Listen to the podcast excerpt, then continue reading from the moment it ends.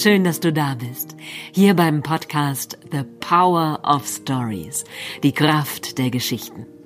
Ich bin Annika Hofmann und ich bin Geschichtenerzählerin. Und hier erfährst du, wie das Erzählen von Geschichten mein Leben komplett verändert hat.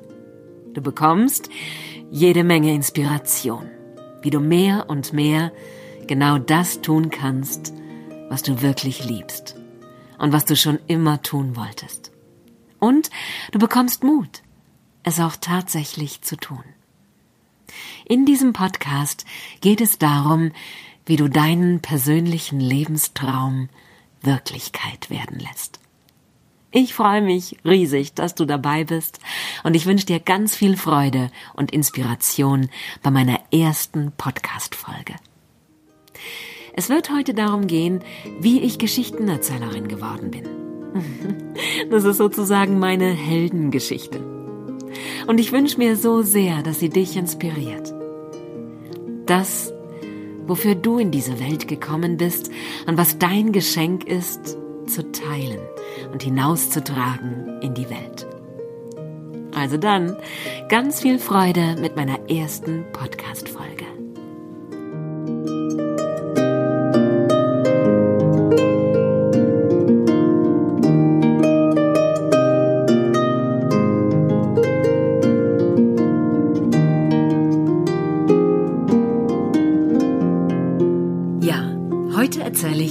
Es dazu kam, dass ich Geschichtenerzählerin geworden bin. Es war nämlich keineswegs so, dass mir das in die Wiege gelegt wurde, wie man vielleicht glaubt oder wie es vielleicht den Eindruck macht. Überhaupt gar nicht. Der Grund dafür, das Geschichtenerzählen zu lernen, war der, dass ich wahnsinnig schüchtern war. Dass ich mich überhaupt nicht getraut habe, den Mund aufzumachen. Und besonders wenn ich in so einer Runde saß oder vor einer Gruppe von Menschen irgendetwas sagen sollte, das hat mich so nervös gemacht und hat mir solche Angst gemacht. Und das war aber für mich der Grund, dann zu sagen, das kann so nicht weitergehen. Und es gab so ein ganz besonderes Erlebnis in meinem Leben, als ich das erste Mal Märchen gehört habe. Ich bin nämlich nicht mit Märchen aufgewachsen. Das war eine Zeit, wo meine Eltern verunsichert waren, ob die Märchen vielleicht zu grausam sind. Und es sind ja auch viele von den Märchen aus der Sammlung der Gebrüder Grimm keine Kindergeschichten. Aufgewachsen jedenfalls bin ich mit dem Sams und der Töpfchenhexe und anderen Geschichten, aber keine Märchen. Und erst als ich 17 Jahre alt war, wollte ich mit meinem Freund abends zusammen irgendwo hingehen. Und dann haben wir so geschaut in die City in Berlin, wo ich aufgewachsen bin. Und da gibt es drei Seiten mit Veranstaltungen für einen Abend. Und wir haben dann so eine kleine Anzeige entdeckt und da stand Drachengold. Märchenerzähler. Komm, habe ich gesagt, lass uns da hingehen, lass uns schauen, was es ist. Und wir haben uns dann tatsächlich auf den Weg gemacht nach Charlottenburg mit der U-Bahn und kamen da an und haben uns schon gewundert, weil das war so eine ganz normale Wohngegend, da waren Wohnhäuser und wir hatten eigentlich gedacht, wir gehen zu irgendeinem Theater. Aber dann standen wir vor der Hausnummer, die in der Anzeige gestanden hatte und das war kein Theater. Das war wirklich ein ganz normales Wohnhaus und da waren die Klingelschilder und die haben wir gelesen und da stand Müller, Schiefer, Drachengold. Also haben wir geklingelt. Und dann sind wir durch den ersten Hinterhof und den zweiten Hinterhof und die Treppe rauf in den fünften Stock hoch und standen vor der Tür des Märchenerzählers. Und es war an diesem Abend kein einziger Zuhörer gekommen außer uns. Und wir waren auch noch eine halbe Stunde zu spät.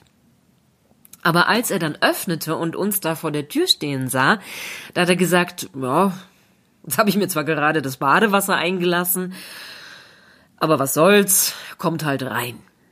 Und dann saßen wir bei ihm in der Küche auf seinen roten Klappstühlen und haben einen Tee getrunken. Es gab Mate-Tee. Und danach hat er uns in sein Wohnzimmer geführt und da war ein Bücherregal, das weiß ich noch wie heute, das hat sich gebogen unter der Last der Bücher. Die waren also nicht nur so normal eins neben dem anderen hineingestellt, sondern davor auch noch gestapelt. Und es gab ein Bild vom Paradies und davor stand ein Korbstuhl und am Boden ein Strauß mit Lilien. Und die fangen ja abends so betörend an zu duften. Und der Märchenerzähler, der Maximilian Rütlein, der hat sich auf diesen Korbstuhl gesetzt und wir saßen zu seinen Füßen auf dem Teppich und er hat uns anderthalb Stunden Märchen erzählt. Und ich, ich kann mich an keine Geschichte mehr erinnern. Ich weiß nicht mehr, welche Geschichten er erzählt hat, aber es war für mich wie eine Initiation, also wie so eine Einweihung in die Kraft der Märchen. Ich war vollkommen fasziniert und konnte mein Glück irgendwie kaum fassen. Und dann waren wir anderthalb Monate später auf so einer Interrail-Reise durch Deutschland, das erste Mal so alleine unterwegs und sind dann bis ans Ende von Deutschland gefahren in den Schwarzwald und hatten ein kleines Zelt dabei und unsere Rucksäcke, mein Freund und ich und ja, dann war saßen wir da so im Zug und ähm, haben einen Studenten getroffen. Und der saß uns gegenüber, hat gefragt, na, was macht ihr so? Und wir haben gesagt, naja, wir bauen jetzt dann unser Zelt im Wald auf. Und wir gucken so aus dem Fenster und es regnet in Strömen. Und dann sagt er, kommt doch mit zu mir, da könnt ihr übernachten. Und wir haben uns angeschaut und gedacht, ja, gute Idee. Also sind wir mitgegangen und haben dann bei ihm unsere Isomatten ausgebreitet und unsere Schlafsäcke und er hat dann noch für uns gekocht. Und er hatte nur ein Zimmer, so ein Studentenapartment und nur eine Kochplatte.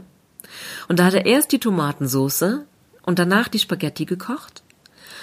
Und ich fand es so unglaublich. Mir war sowas noch nie passiert, dass ich von einem Menschen, den ich noch nie vorher gesehen hatte, eingeladen werde, bei ihm zu übernachten und dann noch irgendwie ein Essen für uns macht. Und ich fand es großartig. Und ich wollte ihm so gerne irgendwas zurückgeben, aber ich war so schüchtern. Ja, ich habe irgendwie nicht mal großartig erzählen können von unserer Abenteuerreise oder so. Ich habe mich nicht getraut, was zu sagen. Und am nächsten Morgen standen wir auf der Straße, mein Freund und ich, und dann habe ich zu ihm gesagt, weißt du was? Und wenn wir wieder in Berlin sind, dann gehe ich zu diesem Märchenerzähler. Und dann frage ich, ob er mir das Märchenerzählen beibringen kann. Und das haben wir dann tatsächlich gemacht. Und der Märchenerzähler hat gesagt, ja, ich kann es euch beibringen. Und dann saß ich in seiner Stunde. Ja, und es braucht ja immer eine Gruppe, um erzählen zu lernen, brauchen wir Zuhörer. Also gab es da eine Gruppe, das nannte sich die Märchenerzählwerkstatt. Und er hat dann das Märchen vorgelesen, wir haben entspannt zugehört und seine Formel, um das zu lernen, war, jeden Satz, den ich höre, verbinde ich mit einem unverwechselbaren Bild. Und das ist eigentlich auch das ganze Geheimnis des Geschichtenerzählens. Ich erzähle in Bildern. Ich erzähle die Bilder, die ich sehe und gebe ihnen Worte. Ja, also er hat dieses Märchen vorgelesen, wir haben entspannt zugehört und dann hat er am Ende immer gesagt, ich ordne die Bilder, wenn nötig, und auch noch so ein Schlüsselsatz, der so ganz wichtig ist und den ich mir auch immer wieder noch, wenn ich aufgeregt bin, zurückhole und vor mich hin sage, mit Freude, Liebe und Dankbarkeit darf ich Märchen erzählen. So, dann haben wir die Augen wieder aufgemacht und dann ging's los. Und wenn das Märchen länger war, dann haben wir es irgendwie geteilt. Und einer hat die erste Hälfte der Geschichte erzählt und der nächste die zweite. Aber ich war genau in dieser Situation, die ich so sehr gehasst habe. Ich saß da auf diesem roten Klappstuhl und wusste, ich bin als übernächstes dran. Und was mache ich dann? Ich hatte solche Angst und dann war der nächste dran und dann war ich dran. Und ich wollte es ja eigentlich. Ich war ja da, um es zu lernen, aber ich hatte solche Angst. Und dann habe ich irgendwie an die Decke gestarrt. Ich habe keinen von den Leuten, die mir dazugehört haben, aus der Gruppe anschauen können. Ich habe an die Decke gestarrt und ich habe das Märchen runtergerattert, so schnell wie ich nur irgendwie konnte, um so schnell wie möglich fertig zu werden. Und dann war ich fertig. Und dann hatte er auch immer die gleiche Frage gestellt und gesagt, Annika, wie war's? Ja, und ich, äh, pff, äh, keine Ahnung. Ich weiß es nicht. Gut, dann hat er sich so an die Runde gewandt und die anderen gefragt, wie war's für euch? Und dann kamen so die Rückmeldungen. Das war total schön und wir haben alles genau vor uns gesehen. Es ist ein Film vor unserem inneren Auge abgelaufen und und du warst so im Flow, du warst so im Fluss in deiner Erzählung und wie dann jeder so seinen Kommentar abgegeben hatte, hat der Maximilian Rödlein, der Lehrer, gesagt, mein Meister, hat dann gesagt, Annika, du hast eine gute Stimme und alles andere kannst du lernen. Und dann ging's los, dann haben wir gelernt, dann haben wir geübt, trainiert kann man schon so sagen. Ich war fasziniert von dem Thema, ich war fasziniert von den Märchen. Und wenn wir von einer Sache begeistert sind, dann lernen wir so schnell. Und so erfolgreich. Ich habe noch in meinen Pausen, ich bin damals noch zur Schule gegangen, ich war in der elften Klasse und ich habe viel lernen müssen, aber ich habe dann zwischendurch mal ein Märchen auswendig gelernt, weil mir das einfach Spaß gemacht hat. Und so bin ich sehr schnell vorangekommen, weil ich eben viel geübt habe. Nicht nur in der Stunde, die jede Woche dort bei ihm in der Erzählwerkstatt war, sondern auch in der anderen freien Zeit. Habe beim Fahrradfahren laut vor mich hin erzählt. Und es wurde dann allmählich besser. Die Angst war immer noch da. Das Herzklopfen, die Hitze und es ist heute noch so, ich stehe innerlich in Flammen, wenn ich vor einem großen Publikum erzähle. Ich brenne. Ja, ich bin komplett durchgeschwitzt. Ich habe einen Riesenhunger, also ich verbrenne wahnsinnig viel Energie. Und das war damals schon so, das ist auch heute noch so. Ja, aber ich habe dann eben gelernt, die Leute anzuschauen, meine Zuhörer anzuschauen. Ich habe gelernt, Pausen zu machen. Und es ist heute so ein richtiger Genuss für mich, die Worte wirken zu lassen. Das ist so ein Schlüssel, die Menschen wirklich zu erreichen, wenn wir uns Zeit lassen. Das, was wir sagen, ankommen zu lassen. Genau, und so habe ich das eine und andere gelernt, was ich brauchte. Und dann hat der Maximilian eines Tages gesagt, so, Annika, ich bin hier doppelt gebucht. Ich kann nicht an zwei Orten gleichzeitig sein, also mach du das. Ich so, was, nein, ich? Nee. Ich? Nein, nein, nein, nein. Doch, hat er gesagt, du. Und ich war so, äh, wie jetzt ich? Gut, also dann äh, ich. Und dann hatte ich meinen ersten Auftritt. Und dann stand ich da auf einer Bühne mit einem Mikrofon vor einer Gruppe Senioren. Es war ein Seniorenheim in Charlottenburg. Und Hey, ich hatte sowas von gar keine Ahnung, wie das gehen sollte. Und ich würde heute noch mit so viel Erfahrung, wie ich habe, sagen, das war eine schwierige Situation. Ich erzähle sogar heute selten mit Mikrofon und wenn, bin ich immer ein bisschen aufgeregt, weil die Technik immer irgendwie schief gehen kann und so. Und ja, aber davon wusste ich ja sowieso noch gar nichts. Ich stand da also vor diesem Mikrofon und habe angefangen, es war einmal. Und die Leute wurden still. Die haben aufgehört, mit ihren Kaffeetassen zu klappern, die haben ihre Hände in den Schoß gelegt, die haben zugehört. Und ich habe das Märchen erzählt.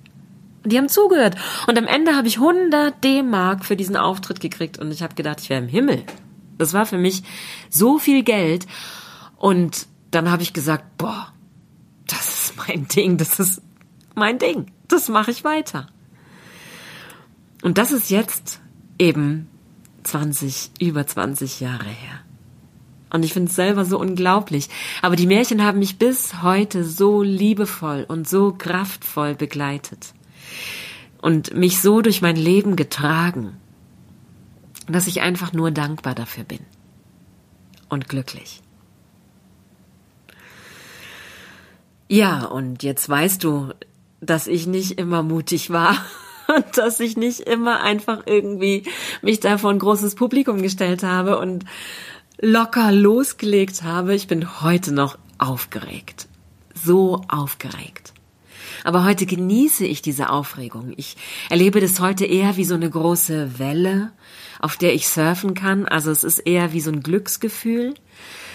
Ein aufregendes Glücksgefühl, wenn viele Leute da sind und viele Zuhörer und Zuhörerinnen zu dem Auftritt kommen und zum Geschichten erzählen. Aber ich, ich habe da, ja, sehr hart für gearbeitet, vielleicht auch nicht, aber weil es mir immer auch so viel Spaß gemacht hat. Aber ich musste mich so überwinden. Ich musste so aus meiner Komfortzone, wie man so schön sagt, ich musste über meine eigene Grenze gehen. Und ich habe tatsächlich mich darin geübt. Immer wieder. Und ich empfinde das heute noch so, dass ich so eine Schwelle übertreten muss anfangen zu erzählen. Die Leute sitzen da, die freuen sich schon, die erwarten, dass es gleich losgeht und oh, ich muss irgendwie mich manchmal immer so ein bisschen selber an die Hand nehmen oder so ein bisschen drüber begleiten oder schubsen fast, ja, und hey, leg los. Und früher war das eben so, wo ich angefangen habe, dass ich dachte, oder dann saß das Publikum schon da und die hatten Eintritt bezahlt und haben gewartet, dass es losgeht. Und ich ich hätte mich am liebsten im Schrank versteckt. Ich wollte mich am liebsten unter der Bettdecke verkriechen. Und es gab aber dann doch immer irgendwie so dieses Gefühl, komm, du musst jetzt da rausgehen. Das kannst du nicht machen. Und ich habe oft auch gedacht an die Scheherazade, die erzählt ja um ihr Leben. Sie erzählt so gut und so spannend, dass der Sultan immer noch einen Tag länger ihre Geschichten hören will. Und es geht drei Jahre lang. Und die ist für mich ein ganz großes Vorbild für eine große Erzählerin. Und, und es ist auch so, wie wir erzählen müssen, als wenn wir es nicht tun, würden wir sterben. Ja. Und das ist meine Heldengeschichte. Das ist die Geschichte, wie, wie ich Geschichtenerzählerin geworden bin. Und ich bin heute noch so dankbar dafür, dass ich das entdecken durfte und dass ich es so früh entdecken durfte. Also ich war ja noch jung, ich war 17. Ich habe dann mein Abitur noch fertig gemacht und ich habe sofort angefangen. Ich habe sofort angefangen, genau das zu tun. Und dadurch habe ich heute so viel Erfahrung gesammelt. Und wenn die Leute sagen, boah, und wie kannst du dir das alles merken? Und ja, Leute, ich habe geübt. Ja, ich habe 20 Jahre geübt. Ich habe das neulich mit einer guten, geschätzten Kollegin in Innsbruck besprochen. Wenn die Leute so viel wie wir das Geschichtenerzählen üben würden, würden sie auch so gut werden. Es ist keine Zauberei, es ist kein Hexenwerk, es ist ganz viel Training und Übung.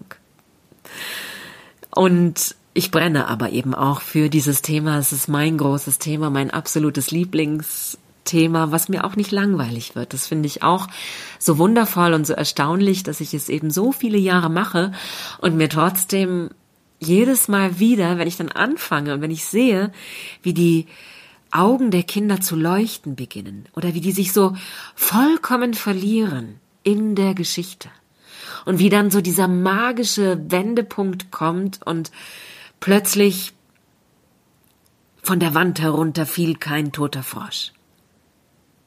Und die Leute wissen es scheinbar in dem Moment nicht mehr, dass der Prinz gleich kommt. Also es kommt mir echt so vor, weil die sind dann selber so, boah, was kommt jetzt? Und, und ich stehe aber genauso da. Ich stehe dann, was kommt jetzt? Der Prinz. Und das ist so magisch. Zu erleben, wie, wie ich mit den Leuten, die mir zuhören, mit meinen Zuhörerinnen und Zuhörern, wie diese Magie entsteht aus diesem uralten archaischen Zauber der Geschichten, weil die eben diese Kraft in sich tragen. Das sind unsere Wurzeln, das ist unsere Kultur. Ja, die Silke Fischer von Märchenland sagt immer, es ist geronnene Menschheitsgeschichte. Es sind uns, es ist unsere Herkunft.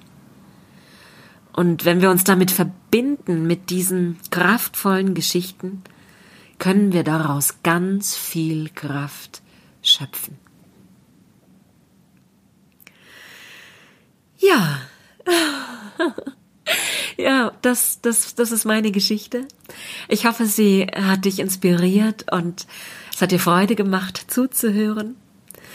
Und dann geht es weiter. Dann gibt es nächste Woche die nächste Folge. Und ich freue mich selber so sehr, dass ich das endlich angefangen habe. Ich hatte das so lange vorgehabt, zu erzählen von dem, was so die Abenteuerreise meines Lebens ist. Und ich merke eben auch, dass in meinen Kursen die Leute wollen Geschichten erzählen lernen, aber eigentlich, eigentlich wollen sie lernen zu tun, was sie lieben. Eigentlich sind sie fasziniert davon, dass ich tue, was ich liebe und dass ich damit auch noch Geld verdiene. Und das wollen sie wissen. Sie wollen wissen, wie das geht, was da irgendwie die magische Zauberformel dafür ist, wie man schafft, glücklich zu sein, weil man das tut, was man liebt und das die Berufung oder die Bestimmung erfüllt und lebt.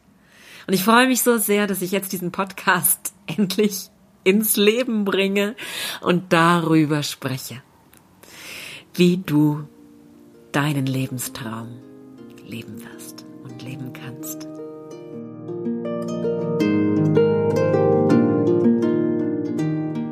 Ich danke dir ganz herzlich fürs Zuhören. So schön, dass du dabei bist. Meine nächste Folge heißt Der Schlüssel zum Glück.